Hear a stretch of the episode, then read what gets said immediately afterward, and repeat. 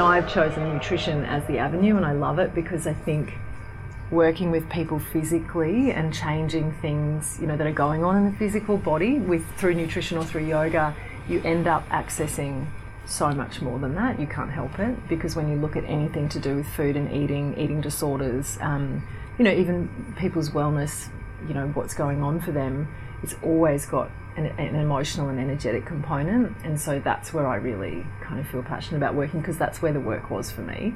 I had to change all those other things first, but then the real work started when I actually had to face all of that. So, yeah, it's been a big journey. And in the last 10 years for me, I've traveled a lot um, and been able to work you know, with different mentors, naturopaths, nutritionists, spiritual teachers, um, all sorts of things over the years until I've ended up in Bali for now, the last 18 months working in the retreat centre that I work in. And that's kind of accelerated everything again for that last period of time for learning for me and being able to actually help people. So, yeah, I think that's probably.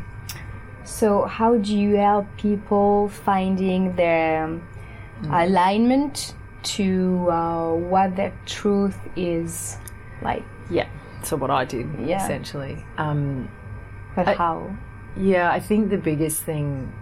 I think the biggest thing for me, or for most people, is to be witnessed. I think a lot of people don't realise what is going on and um, are living inside that, like I was, inside a cycle that they're not really even aware is mm. happening. And so to give it a voice and to like be heard to, to actually create a space for them to be able to do it, which is why I love working in the retreat space um, because that creates kind of an opportunity. So a lot of it is coaching um, and mentoring. So sometimes it's it's actually in retreat, particularly it's sitting down. We might start with nutrition. So it's kind of a doorway where, okay, this is happening, I'm eating like this, or I've got this food addiction, or I'm binging on this, or I'm doing this behaviour. But what ends up happening is that unravels if that behaviour is going on, if something's not right, it's usually because something's not right inside. And so we get to the bottom of like what patterns and what stories and that subconscious stuff that's driving that. So a lot of it is, um, yeah, through through asking the right questions, really. Um, but as well, you know, we do different techniques and things with. Well, I do different techniques with people to help them unravel that. Mm. So why nutrition is so important to you? Yes, that's a good question. Um, so I guess I chose that as a doorway, and that's why I do it um, because for me, going right back to the start of my journey, which is very much interwoven into that story of me not being in alignment, um, was that when I was 12, um, my sister developed anorexia nervosa, and she was 14. And so we, you know, so young, and it's just the two of us, and my mum and dad, and my two, and my sister and I. And so for us, that was huge. It was, um, you know, I had a very normal childhood up to that point. We had, you know, we had a big extended family. We were all close. There was no issues. You know, I think there was probably one divorce in our whole extended family. It was a very normal kind of upbringing. And then when that happened, Kate went from my sister Kate. Um, she went from being my height and whatever normal weight down to 40 kilograms and the same height as me, which is she was a skeleton essentially, and she got taken forcibly. Like I remember when my mum had to drag her out of the car into the clinic, um, screaming, like holding her arms and pulling her in, and, and I didn't really know what was going on. But what I did figure out at that time was that the most important thing was that I, excuse my language, but that I kept my shit together. Basically, that I made sure I was doing what my parents wanted me to do and what didn't disrupt anybody else. Because if I disrupted the family, I just could see that, that I couldn't do that. So in that way, I straight away went into what can I do to be validated and what significance can I get from that, and it became my pattern very much to be the golden child, like to be the good girl, to, you know, be at school, don't do drugs, don't do bad things, you know, really just do the right thing essentially. And so yeah get a degree finish school went straight to uni did four years of study. And it was it was aligned. Like i love the environment. It was what i want i always wanted to be a zoologist actually way back. But it was it it basically put me out of alignment because i was doing it to please somebody else. I wasn't doing it because it's what i really wanted and I don't feel like i was encouraged to do that because my mum and dad's focus was on Kate. It was very much about getting her well, healing, um, and so I guess in some way subconsciously that was such a doorway into nutrition for me like food disorders and understanding the psyche behind that and what is going on that that makes people make those sort of decisions. Um, and then from that as well my control stuff came in once i was in an environment that wasn't making me happy, which is also when I was having nightmares and working in a, job I didn't like. But I became, I lost a lot of weight, um, not to that extent, but became restrictive um, and again, I think it was to gain significance. You know, it got, got me attention. It was, you know, whatever it was, and then that started my own cycle with kind of food. I would say um, a disordered relationship with food. I wouldn't say it was a food disorder, uh, like a, you know, Yeah. you know what I mean. So and beliefs and adopting principle of uh, mindfulness. yeah, Uh, could you share with us some tools uh, in order to stop food addiction and binge eating? I don't know if you are like food addiction or binge eating. It's, yeah, no, no food. Coffee Dis- addiction. coffee addiction is a yeah, hard it's, one. all- I need to reduce. Well, it's interesting because with addictions, and um, I mean, there's a few things with food and eating and certain things. Sometimes it's an, it can be nutritional deficiencies that we're craving something because something in our body is not You there. don't crave about anything, Lisa? Of course, I, I do, but uh, in fact, I don't care. So it's not an Yeah. addiction. I Yeah. don't care. yeah, yeah, Uh, I, I'm frankly speaking, I can eat what um, what I I want, even if I'm not eating a lot. Mm, But I have no restriction, yeah, Yeah. and I'm well. I, I, I'm not pretending anything, of course, Yeah, but yeah. I, I, I can feel the conscious that I am. Um, I would like to eat something or to to, to choose something special today uh, Mm-hmm. Yeah. compared to the other day. So. I have no really addiction. Mm-hmm. I can spend time with without um, drinking anything or coffee, or I can drink uh, three coffee a day uh, the, the day before the, day, the, the coming days. Uh, Yeah. Depend on. No, I'm not. yeah. You, Lila? it's hard to say. Well, I do not have addictions actually. I have um, also stories maybe which resembles yours somewhere. I'm also yoga teacher with many, many, many things and uh, Yeah. NLP hypnosis practitioner, many things. So I, I, I went through plenty of things. No, I don't have. I can do or not do. Basically, it's Yeah. it's auto replaceable. You feel you have pleasures, exactly. pleasures. Yeah. The pleasure can be replaced one with another one. Just Yeah, the point of um, being conscious about what you do and what you can replace with what, and then that's it. Basically, it's sort of game. yeah, yes, More or less what Lisa said. I can do or not do, and it's fun to change because you just change the rules, being here and being there. yeah, Yeah. right. Yeah, Even you know, even at lunch this mo- mm, today, I was in, in front of my computer. I didn't have time enough, but I was. It was very my my own time, and I really. I, I've been with myself, eating something I choose. So uh, it was a complete pleasure, even if it's only uh, ten minutes. yeah, But it's ten minutes for me. yeah. That's it. Well, that's and you know. But that's all great. the others have a lot of addictions. I cannot speak, but And I, I can now feel they're it. smoking, I'll but speak to outside. all of them. You are drinking. Yeah, but not too much. yeah. Well, that's the thing. I mean, so much about, as you say, you know, what most of the time when people have that going on, there's that, and that's what I work with is that looking at food timelines and and mapping what the subconscious stories and patterns because it's always that we're trying to fill ourselves with something. You know, it's just we're missing that. You know, emotion or experience or something is not there, and yeah, and it can. I mean, it, it's biochemical as well. Obviously, it can be. So there's there's certain things that are going on when there's know, synapses not hitting together and the hormones not being created. But um, effectively, that's where I go with people. Is that often the food story. So we map out what's what their experiences with food and eating are over their life um, from when they, from their earliest memories of food, and that's really fascinating to see. Yeah. And that's what we did last night in the workshop. And, and what happens is people suddenly have in front of them this map of like, oh yeah, that's right when I did We that. draw the map of our food story Mm. Okay. on the big paper. Yes. yeah, And after all the, because mainly it was women, yeah, uh, only man, one man was my brother. Yesterday? Huh? Yesterday? yeah, yesterday.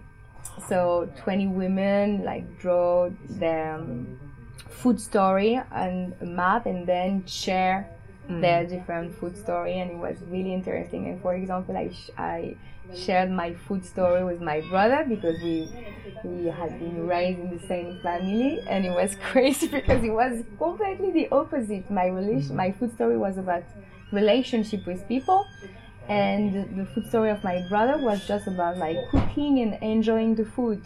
So mm. totally different. It was like explaining my food stories through the fact that i was spending time with my grandmother or with my mom or i was restrict um, uh, doing like some restriction with myself each broke up that i have each time i broke up with a, a guy i had like a lot of restriction i lost a lot of weight and it's all, all about relationship and my brother was like okay i would like to cook. Oh it's the, my first recipe of chocolate cake. I was like oh my god so yes it was very interesting Is that the question? What food means for you in your life? Yes, Yeah. basically what Yeah. do you do? How do you treat food? Well, like Exactly. what exactly? And Yeah. you do whatever you want after Exactly. with that. Yes. So it can be the Yeah. the center of everything, or Yeah. it can be just a thing, or it can That's be right. fun. It can be sharing. Yeah. It can be Yeah. nutrition and biochemistry, and so deeply inside that you don't think about anything else. It's just your. What is your food story? Yeah. Or it Exactly. could be like It's discipline, or it can be like yeah. like a nightmare. Yeah, it's it's and it's really revealing for people when they see it, and they'll get Yeah. on. One of the ladies last night, she just she didn't stop writing. She had a whole page, and she goes, "I." Which one? Um, the Australian. I can't remember her name. That, Hmm? The Australian girl that came. That was at the front on the Oh. left hand side. Okay. She was a friend. Um, Yeah. I've forgotten her name. Anyway, she yeah, and she said she just once she started writing, it all just started pouring out of her, and seeing the patterns. Often I get people to then write a positive or a negative um, face beside it, or a neutral face, just to sort of see what their experiences are, and, and it reveals a lot, as you say. It's, it shows up what we're using food for, um, and you know, for some people, it is just they have a really healthy relationship with food and eating, and it's great. Um, it's not a thing that they use as a tool, but many, many, many, many women, particularly Yeah. women, not just women, obviously, um, use it as a, as a coping mechanism or as a way to kind of deal with what's going on for them emotionally. Yeah. What is your strategy of um, rebuilding or repositioning, Yeah. repositioning food regarding to whatever else Yeah. in life? Yeah, it's a good question. So the first thing obviously is awareness. So Yeah. once they know what their food story is, then you can start to go, okay, is that relevant and is that real for you now?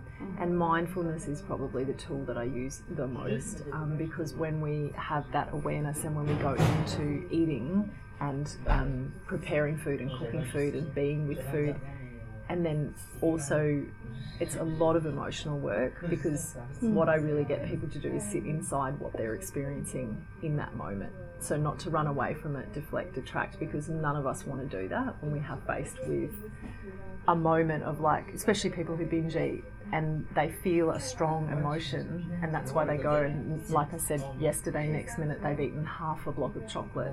They're like, oh, and they almost don't realise. it's Security happened. stories. Yeah. Absolutely, I have an addiction to chocolate. yeah, Remember? yeah. When you were younger, well, or, or now, now, but some, but you eat like No, no, No. no, it's not. no. Yeah, yeah, and and yeah, know that But uh, happens. you, too. you are talking about mindfulness, which is um, maybe can can be worked when at our age. yes, But um, I can share s- a lit- just my story with you b- because when I was three, yes, my parents divorced, and I decided no, I didn't decide it. Well, my mind decided for me because uh, we don't know exactly what is the place or what is food for us when you are three, because you are too young. So three, it's uh, maybe the relationship with the mother. I don't know. The shrinks can say. Yeah. But anyway, um, I stopped eating. yeah, Oh, that's interesting. yeah. Well, we, I mean, in, Uh, during four 30 years, four, four years. Wow. What Not, about uh, what about your eating what about your but so daughters much. When they reach I the age of three? No problem. problem. No, yeah. Oh, so but no yours was legation. No, Yours was triggered by I that. cut everything. no, I cut everything Yeah, before. yeah. Mm, Very interesting. yeah. No, no. I remember you told me No, the no. story. I cut everything before, of course. I, I have other things that I cut too. anyway, Mm, yeah. I don't want them to carry my baggages. But anyway, I, I, I- I stopped eating and uh, I spent my time eating just a fruit per year, per, per year, per day, sorry. And I saw a lot of doctors and, uh, Oh wow. Yeah. and uh, it was not pedopsychiatrics at the time, it was just um, doctors. Yeah, of You know. course. Yeah. And they would have been In just the trying. 80s. When that's, you know, I would assume they would have just been trying to get you to eat. Like, to, Yes. you know, find a way to make you eat. Yeah, it's changed. Yeah. But anyway, when I grow up, I changed my mind too, and I realized it's uh, eating is good and the food is good, and uh, I changed. But I, I spend a lot of time eating very, very tough. Yeah, wow. Yeah. So I was very uh, slim. Yeah. Well, it's, it's interesting too because it, it's the same thing. I mean, an emotional Uh, event. underweight. I was underweight. actually, Yeah. Yeah. How long was that from when you were three until? Uh, and, um, so, so six to seven. Okay. Yeah. Till you were I, I was uh, t- till I was six to seven. six or seven years old. Yeah.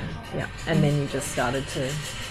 Yeah, I mm-hmm. restarted eating. Mm-hmm. Yeah. Mm. But obviously, that emotional event Yes, propelled you into. But you know, when I- you are kids, it's difficult to have the mindless and Oh. to answer a question, what is food for you, whatever. So, Yeah. you know, I have something maybe it's hidden in my head Yeah. somewhere, but I would say though, it's uh, from the past. Yeah. Well, usually that for me as well would be it's it, you you feel out of control. You know, so when your parents separate, it's Yeah, and when you are a as child, you are out and of so control. the only Anyway. that's right. And the things as a child you can control is weeing, you know, going to the toilet and eating essentially, and sleeping. That's and sleeping not really. So Mm. kids are switched on. They just go, "What can I do in this?" You know, it's not conscious. I don't. It's not No, like I'm going to go and do that, but.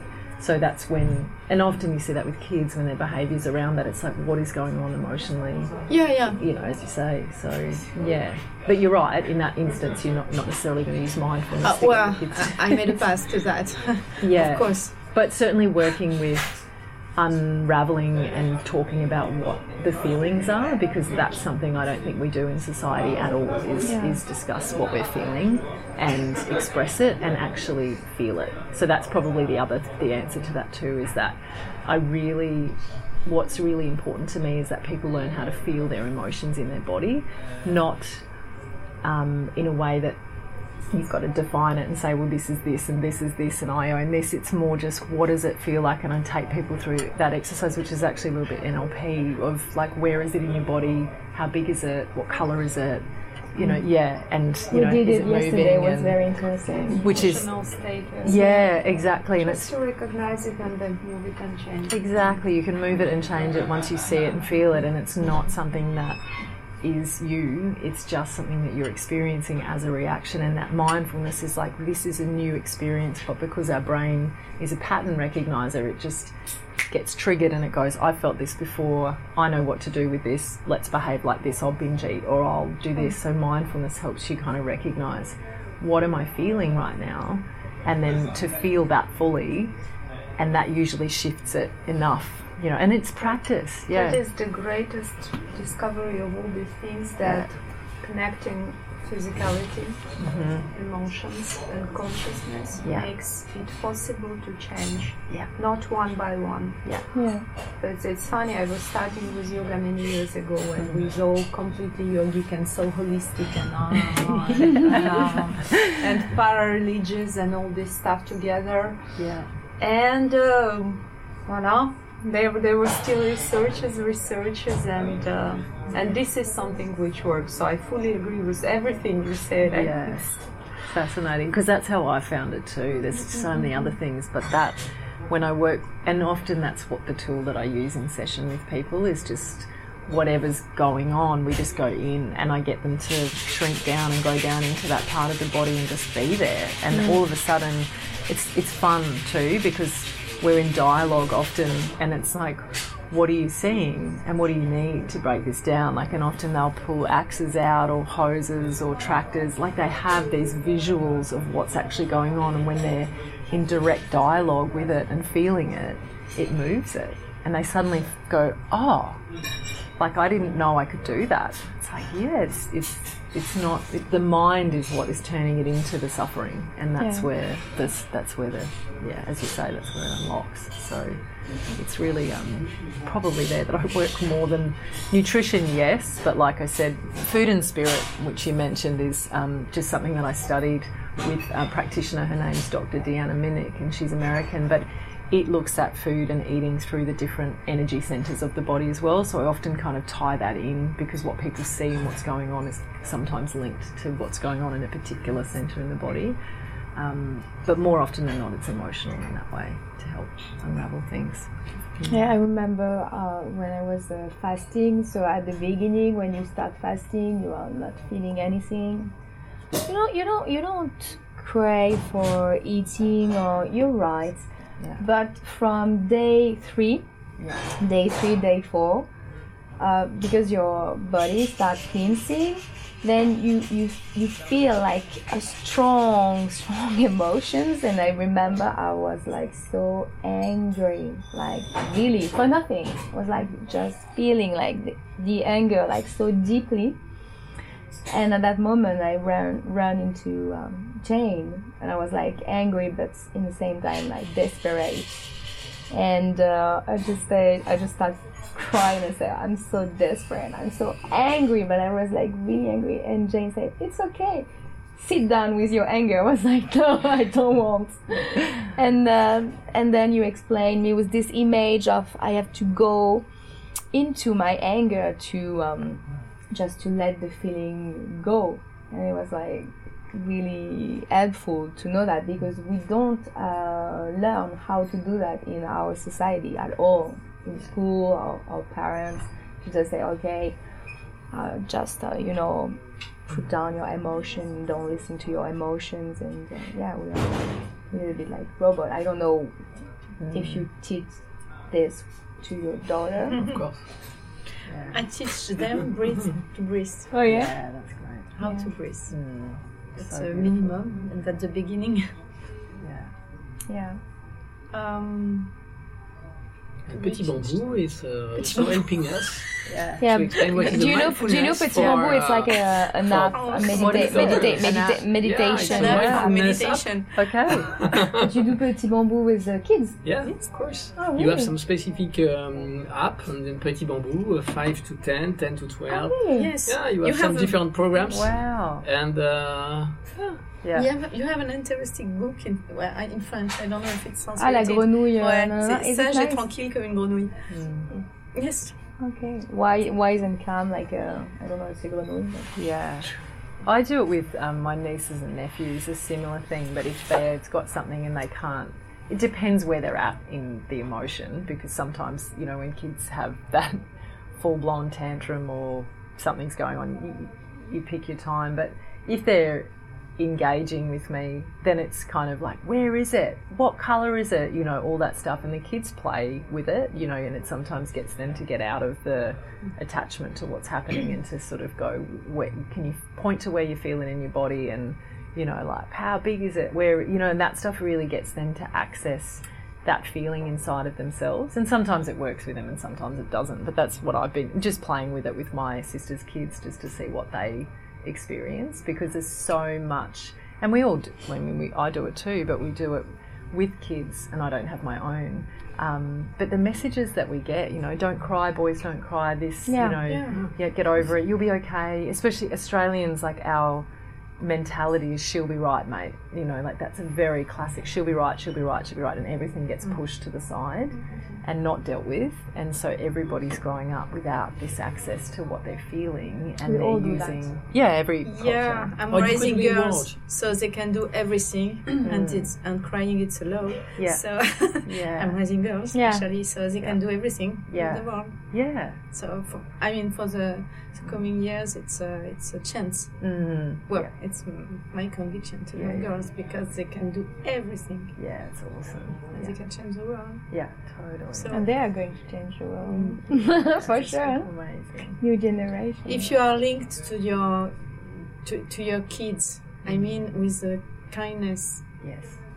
uh, link to them, Mhm. it's not so difficult to, to feel it or to uh, feel how they are, Exactly. How they sleep, how they eat. Mhm. Even not, if you are not speaking with words, because even if kids are very uh, at at very young age, because they cannot speak or they cannot even now they are uh, eight and nine, but it's difficult to explain with uh, word, you know, adults words words. That's not the point, but you can feel it if you're a mom. Yeah. So it's, uh, even if you are not a mom, actually, I think so. yeah, I think so. for sure. Depends on the person. Dep- yeah, depends If on the it's not your kids, Yes. depend on the person. You have kids that you are you have not feeling Yeah. anyway. Yeah. But if it's yours, Mm, and if you raise them with uh, kindness, with uh, conscience, mm, it's very easy to, to feel it. yeah, absolutely.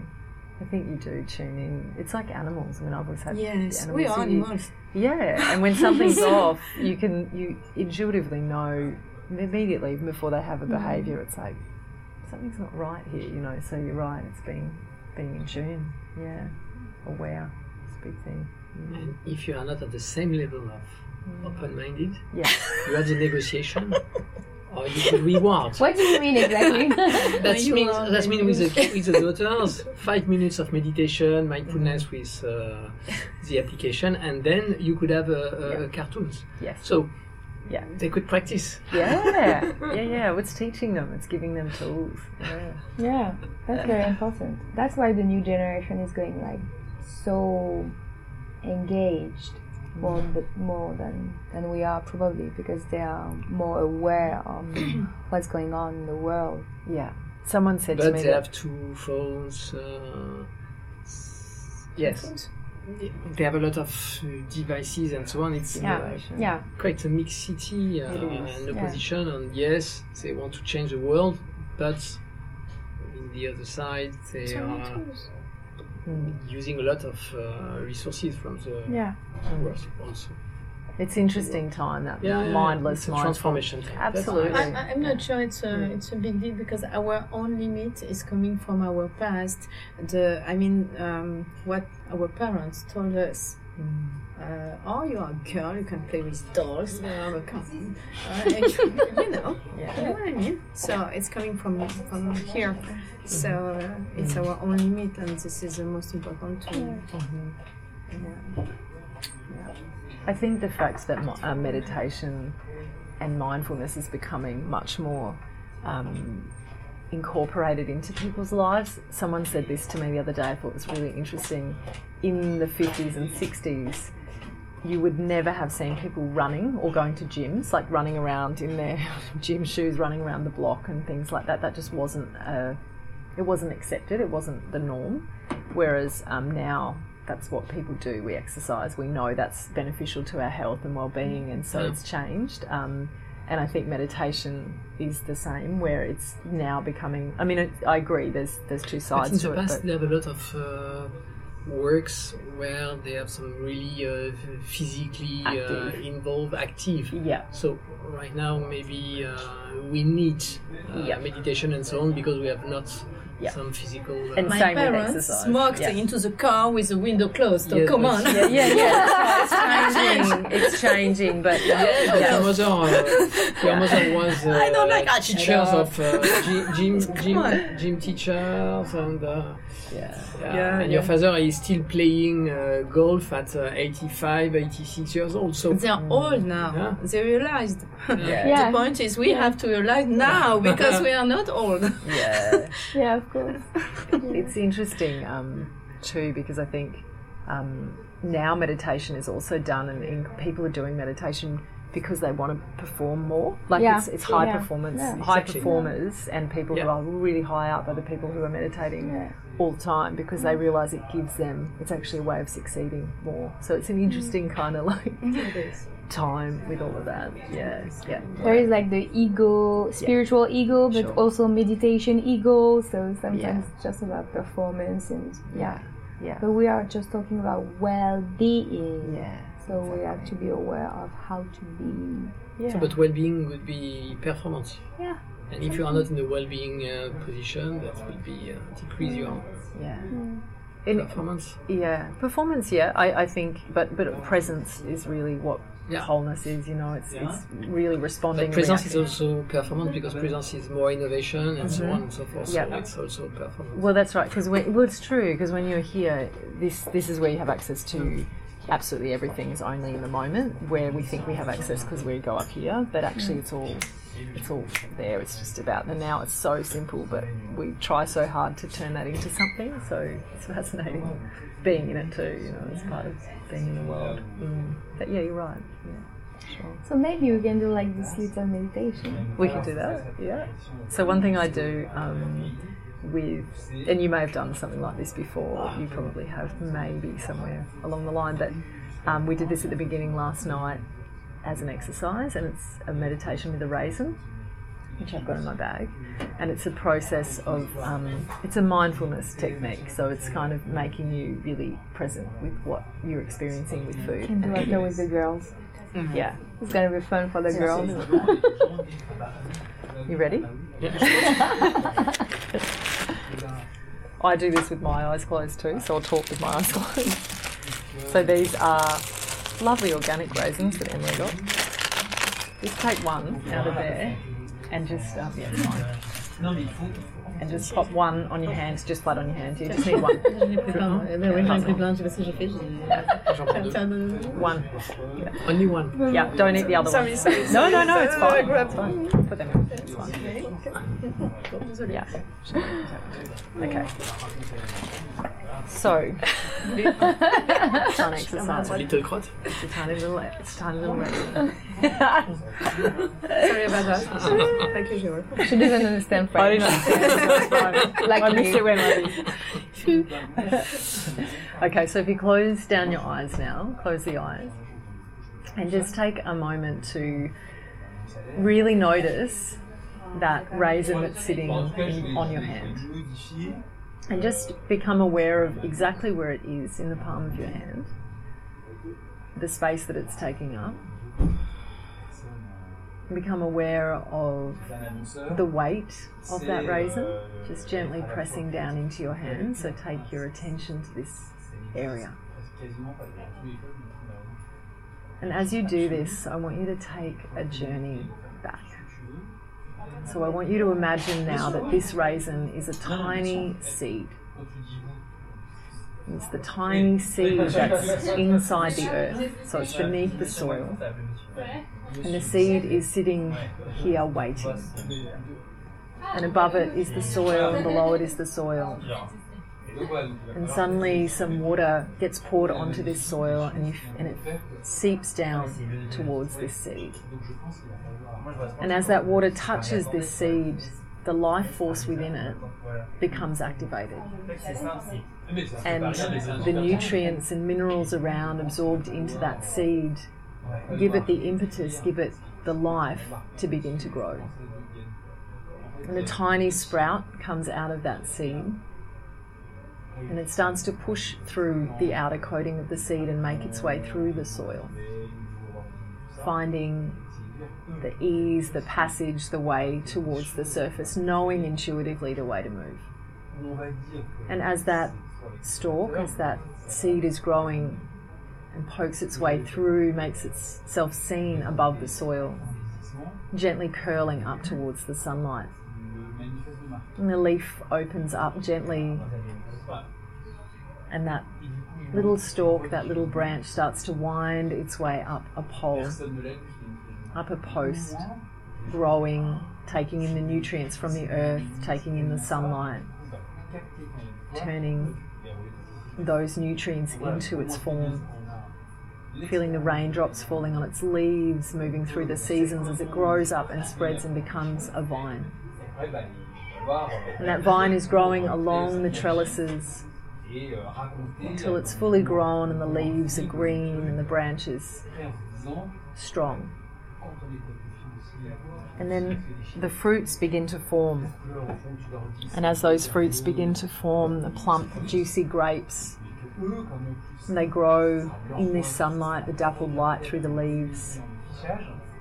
And when they're fully formed, a farmer comes down the vineyards and approaches this bunch of grapes which contain this tiny raisin that's in your hand and they clip the grapes off pruning place them into a box and take them back into the shed and here in the shed they get sorted and placed on drying racks in the sunshine and each of these tiny grapes dries out and becomes a raisin at which point they're packaged up gathered together, placed in boxes, and placed in trucks and driven to the markets.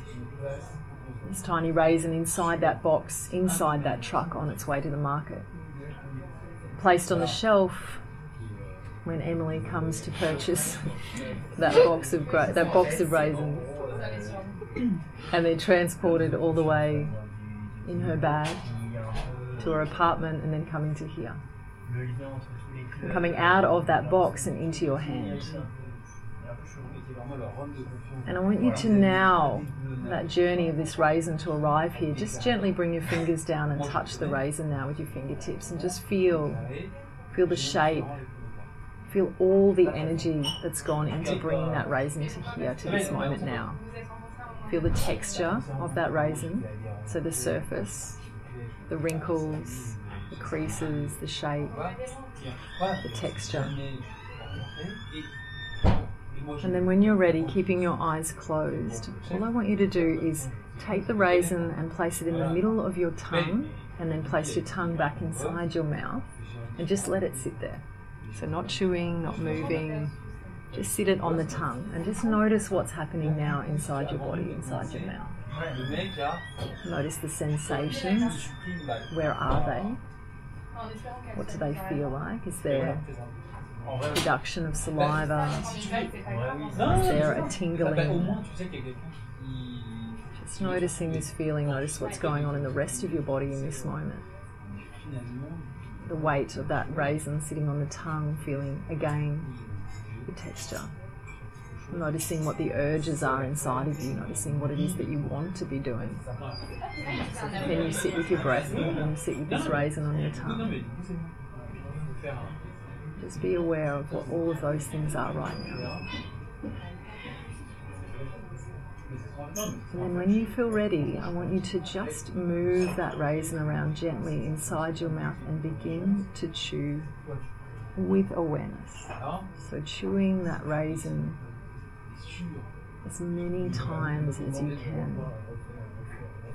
So 20 or 30 chews. If you can, just letting it move around your mouth and notice what's happening as you chew.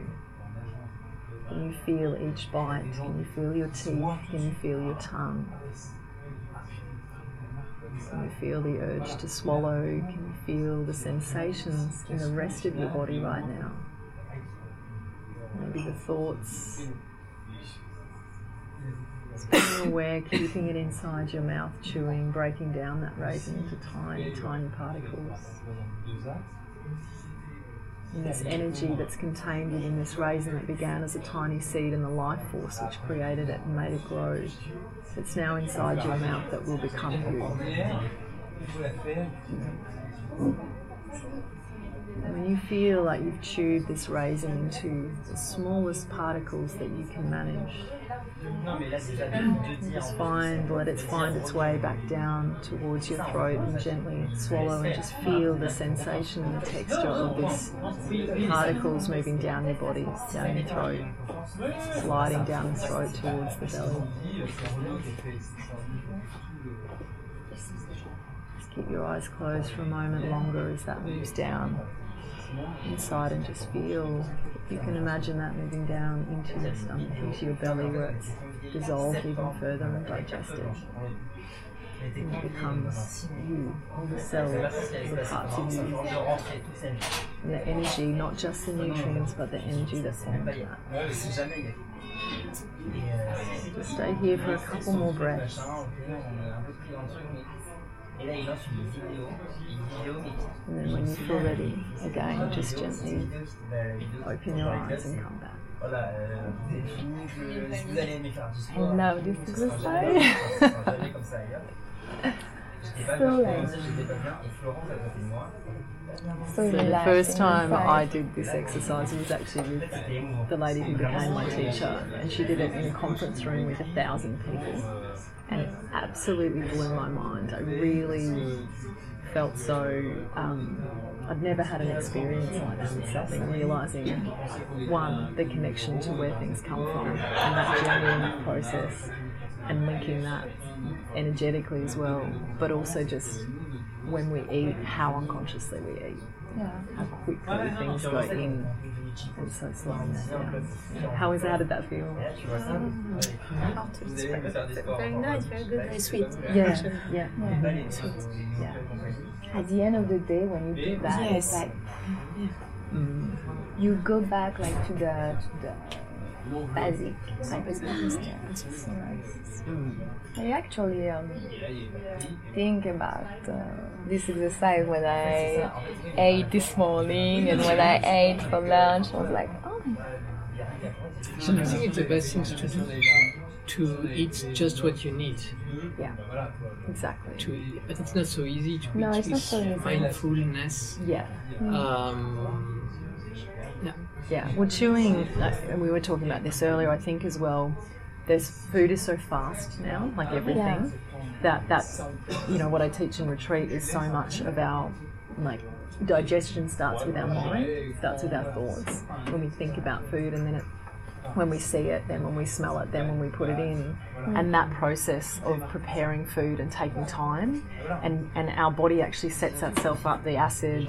The saliva, all the things that it needs, Yeah. so that we actually digest food properly, and then we absorb the nutrients properly, and then we're not craving. You know, there's a lot of reasons why the body does that, and it's quite natural. But when we, and I do, th- very guilty of this in the past, is like throw everything into a smoothie, grab it, jump in the car, and on my way to somewhere, I'm I'm drinking a smoothie, but.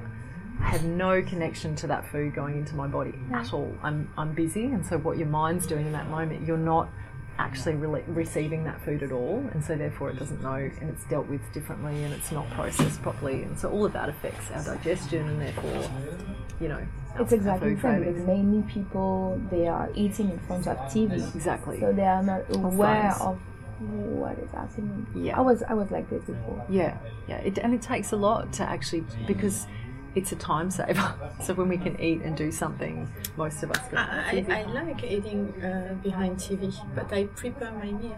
Mm. So, You've got that connection. you know, Yeah. you can do that if you prepare what you are Yeah. going to eat.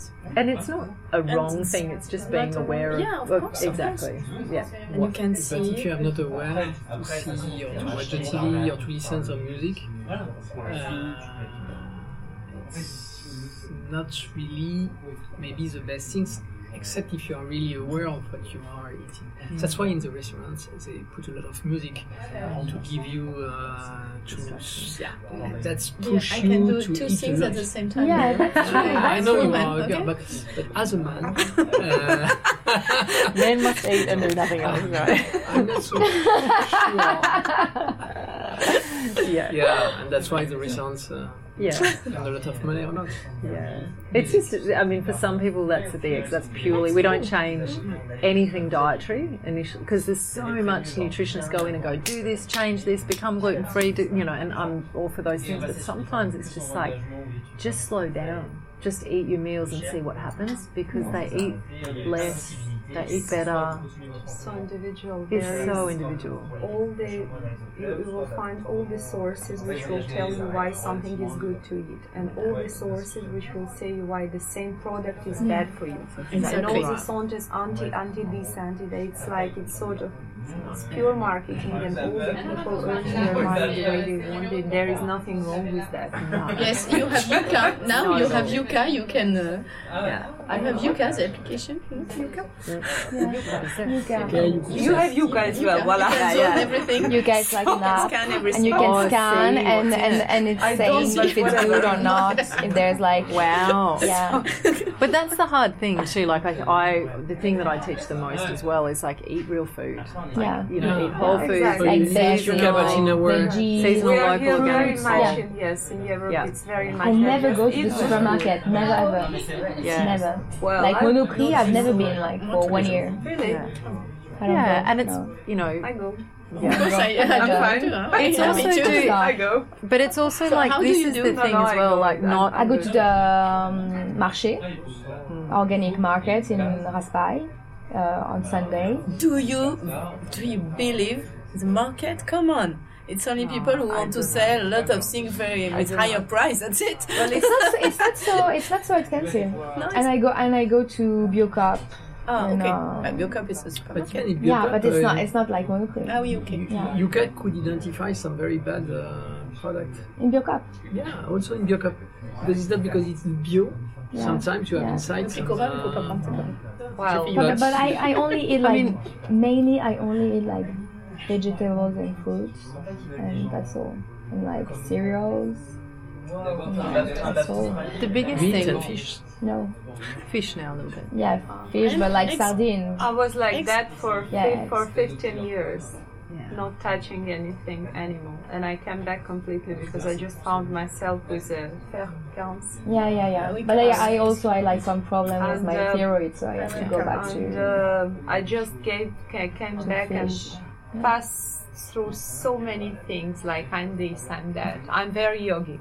Yeah. I don't eat this. Uh, That's right. Yeah, yeah, yeah. I've done the do same thing. whatever, my God, you want to do. Yeah. just mind the quantity and when and how Exactly. and be happy. Exactly. Well, that's the biggest thing because it's true. It's freedom. Like when because so there'll be situations where you have to eat. You're somewhere in the middle somewhere, and you have to eat that. That's But it's also doing, yeah.